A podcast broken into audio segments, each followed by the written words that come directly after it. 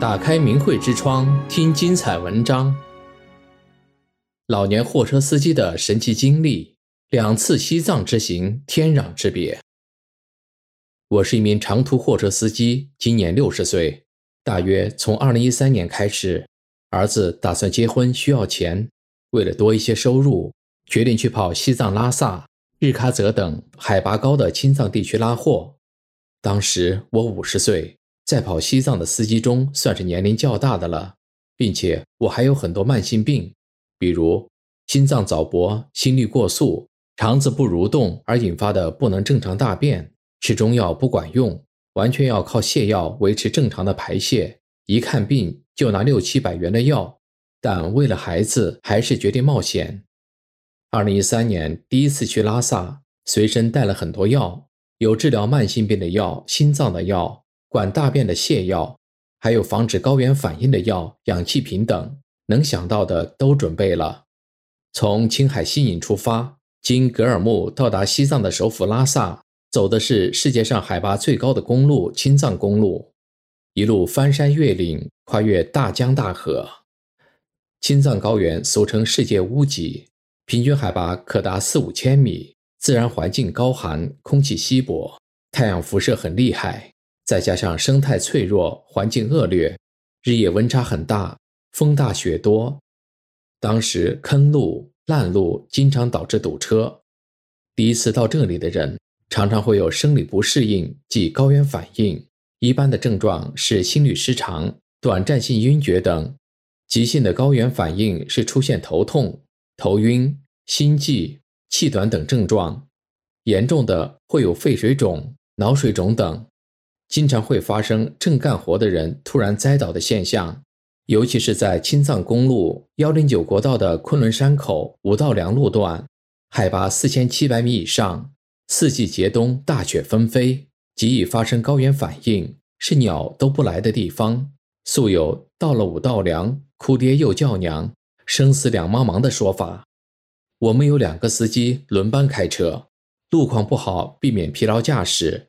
跑青藏的司机，三四十岁的年轻司机较多，像我这样五十多岁的老司机很少。第一次，我的高原反应真是太厉害了，虽然也吃了预防的药，吸着氧气，可头疼得厉害，只能在车后边卧铺上坐着，不能躺，不能睡，饿了也不能吃饭，难受极了，腹痛腹胀的厉害，脑袋像鸡蛋乱了黄一样。每天靠吃药吸氧维持着，大小便也很受罪，解手不敢用力，怕头部缺血栽倒死亡，后果不可想象。这次青藏之行受罪之极，就像死过一次一样。二零一四年，原先的一位车主送给我一个法轮大法师父李洪志先生的讲法 U 盘，推荐我学练法轮功。于是第二次去西藏。我一路听着李洪志师傅的讲法，抵达拉萨市日喀则，在青海的格尔木备了氧气瓶和防高原反应的药物。没想到的是，头居然一点也没痛，药也没吃，太令人意外，也很开心。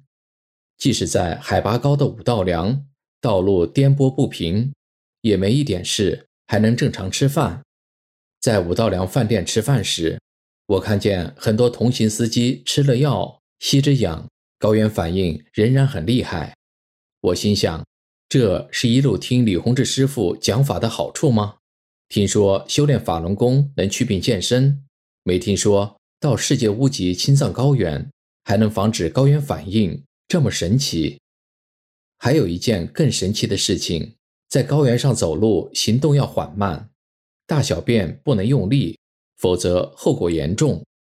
从唐古拉出发，一路小雪到达日喀则后，由于缺货，等了三个小时。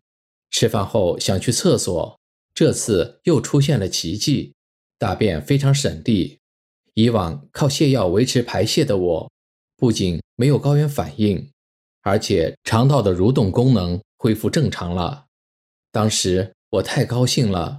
觉得自己是天底下最幸福的人，大法祛病健身这么厉害，这么神奇。之后在青藏高原，别的年轻司机不敢做的活动，我都敢做，比如跨大沟，别人跨不过去，我和在平原地区一样健步如飞，一跃而过。在回来的路上，听着师傅的讲法，两眼泪流不止，分不清是激动高兴还是感恩的泪水。就这样，我走入了大法的修炼。以后碰到同行司机说去西藏，我都会告诉他们。修法轮大法没有高原反应。二零一五年，我们的货车开始从广州到天津拉快递，拉快递时间紧，跑得快，经常车速可以达到每小时八十五至一百公里。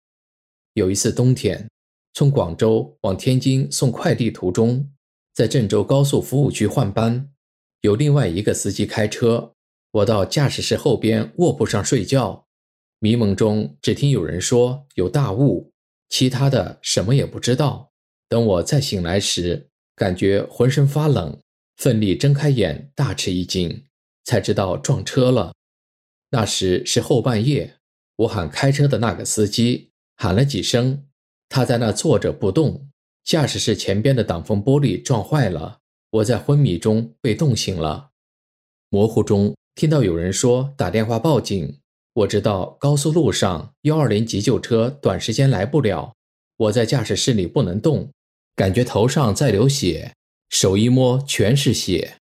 当一有意识，我就求师傅救我，不停地念着“法轮大法好，真善人好”九字真言。按以往的经验，幺二零、幺幺零求援车都是很长时间才能到，这次却出现奇迹，不长时间。